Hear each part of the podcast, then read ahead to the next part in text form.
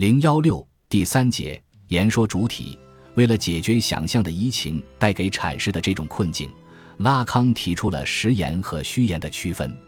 对于这两个概念，拉康在《罗马报告》中并未给出明确的界定。例如，对于实言，他只是说，实言的作用就是重新组织过去的偶然事件，赋予他们必将出现的必然性意义。对于虚言，他说，在虚言中，主体似乎在徒劳地谈论着某个人，这个人跟他一模一样，以致你会把他们混为一谈。可即便如此，此人也绝不会承担起他的欲望。不过，在一九五三至一九五四年的第一期研讨班中，他给出的解释要明确得多。实言即是能实现主体的真理的言语，而虚言则涉及主体与分析师的当下关系。在此，主体迷失于语言系统的运作机制，迷失于他多少置身其中的文化语境所赋予他的指涉系统的迷宫中。实言是瞄准构成真理的言语。因为它是在某人为另一人所确认的过程中建立起来的，实言是形式的言语，正如许多人所指出的，拉康对实言与虚言的区分受到了海德格尔对话语与闲言的区分的影响。不过，对于这一影响，我们没有必要太过认真。的确，在这两种区分中，我们可以看到些许的类似。海德格尔称话语是一种本真的。显现此在之生存论结构的言语形式，而闲言是一种非本真的、封闭存在之真理的言语。前者对应着拉康的实言，后者对应着拉康的虚言，但也就仅此而已。实际上，在《罗马报告》中，海德格尔对拉康的影响不在这里，而在对言语功能的认识上，海德格尔将言语视作是存在之真理敞开的领域。拉康则将言语视作是主体之真理得以实现的领域，在此语境中，言语对于两者而言都不再是单纯的交流或表达工具，而是存在或主体的真理真相得以呈现的现象学境遇。要理解拉康的虚言与实言，需要从他对分析实践中的对话情境的解释说起。依照精神分析治疗的基本规则。躺椅上的受分析者可以自由地说出自己心中的一切，坐在躺椅背后的分析师只需默默地倾听。可在分析的进程中，受分析者的自由联想往往会因为移情的出现而受阻。他的想象分析师必定能够洞晓其存在的秘密，他的渴望从分析师那里得到应答，渴望分析师帮助他他解开自己的存在之谜。他他就是为了这些才走进会谈室的。可分析师的沉默以对，让他他感到一种挫折，于是他他会接着以言语来回应这个沉默，有时甚至不惜发出谄媚的言语来讨好，引诱分析师做出回应。在分析师的方面，他也强烈的感受到了受分析者渴望从他这里得到应答的要求。如果他没有真正理解言语的功能，没有识破主体的言语的伪装，他便会落入陷阱。果真以权威和专家的身份去分析主体的话语，以从中找出主体没有说出的东西。有时他还为此要求主体再次演说，要求主体说的更多一些。于此，在受分析者与分析师之间就形成了一种相互引发的想象性关系。受分析者为获得应答而对分析师发出的言语，显然已经有了曲意迎合和自恋的标记，因此其意义是可疑的。就是说。他他此时的言语是空洞的、虚妄的，是对主体的真理的遮蔽。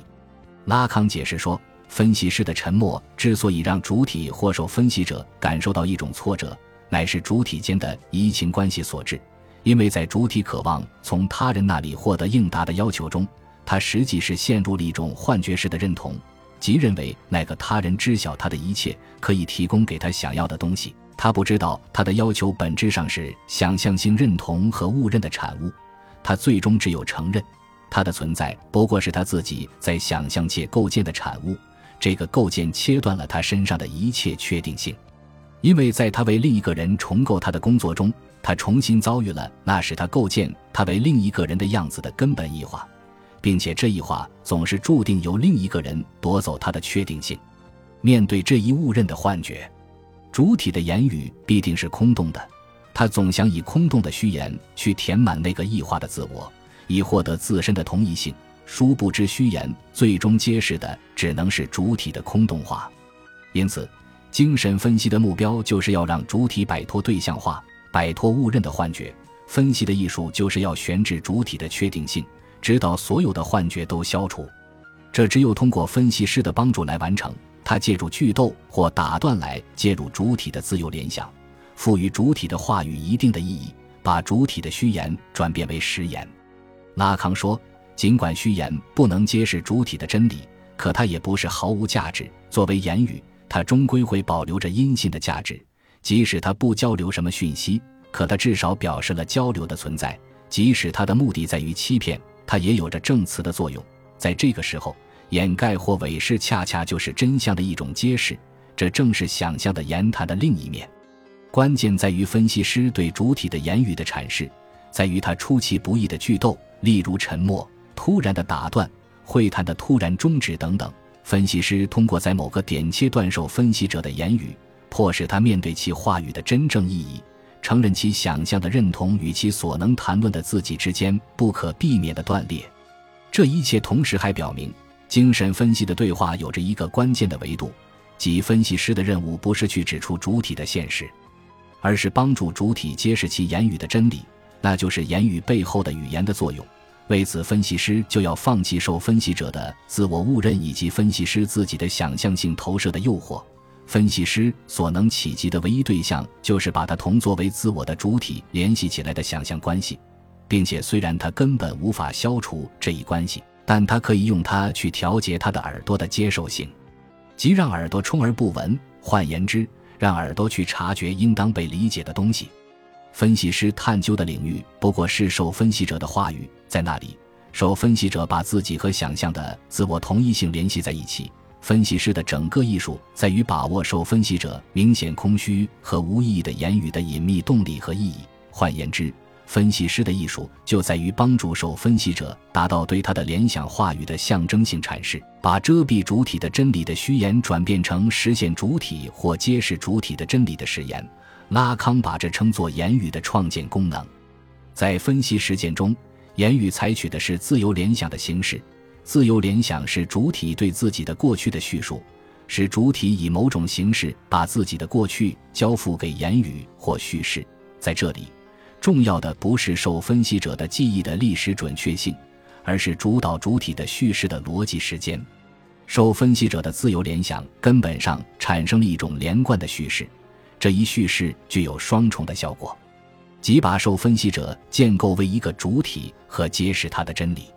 拉康借用海德格尔的时间性观点和主体作为曾事者的概念，说明这一点。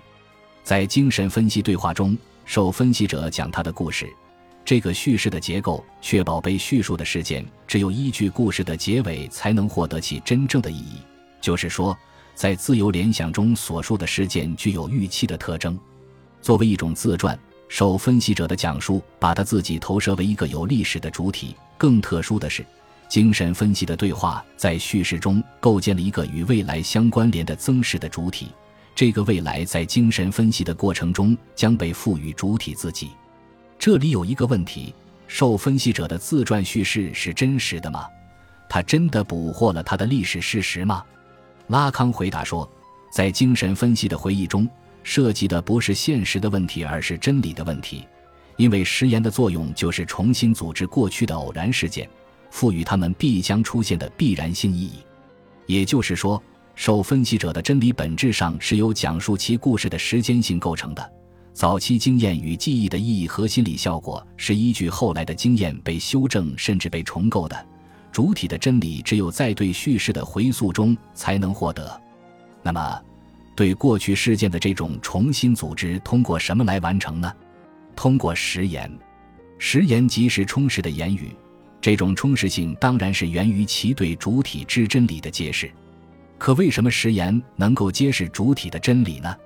根本在于，首先，在拉康看来，主体的真理不是主体的自我认识，那一认识根本上是误认，而是主体对自身欲望或欲望之成因的认识。这一成因是处在无意识中的，就是说，主体的真理不是在自我的同一性幻觉中，而是在别处。在无意识的空白中，主体的历史是在另一个场景中形成的。其次，实言是一种形式的言语，一种创建性的言语行为。拉康说：“确实，言语如何能穷尽言语的意义？除非是在产生言语的行为中。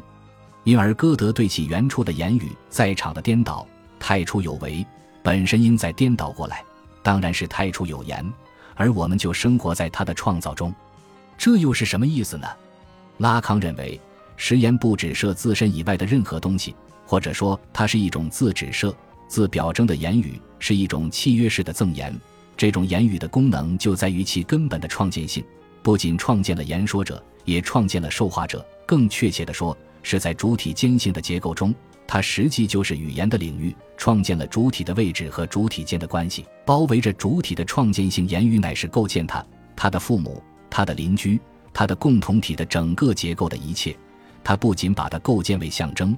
而且是在它的存在中构建的，例如在“你是我的妻子，你是我的主人”这样的言语中，就有助于确定言说者和受话者之间的契约关系。正是在这个意义上，拉康说：“我在言语中寻求的是他人的应答，我的问题是那把我构建为主体的东西。为了被他人承认，我只能依照将是的样子来讲述已是的样子。为了发现他，我用一个名字来呼唤他。”而为了回答我，他必须接受或拒绝这个名字。我在语言中确认自己，但这只有像一个对象那样让自己迷失在语言中才可以做到。在我的历史中所实现的，既不是曾是的那种过去态，因为它已经不存在了；甚至也不是在我的所事中已是的那种完成态，而是我将来之所是的那种先行的将来态，因为我之所是总处在生成的过程中。本集播放完毕，感谢您的收听，喜欢请订阅加关注，主页有更多精彩内容。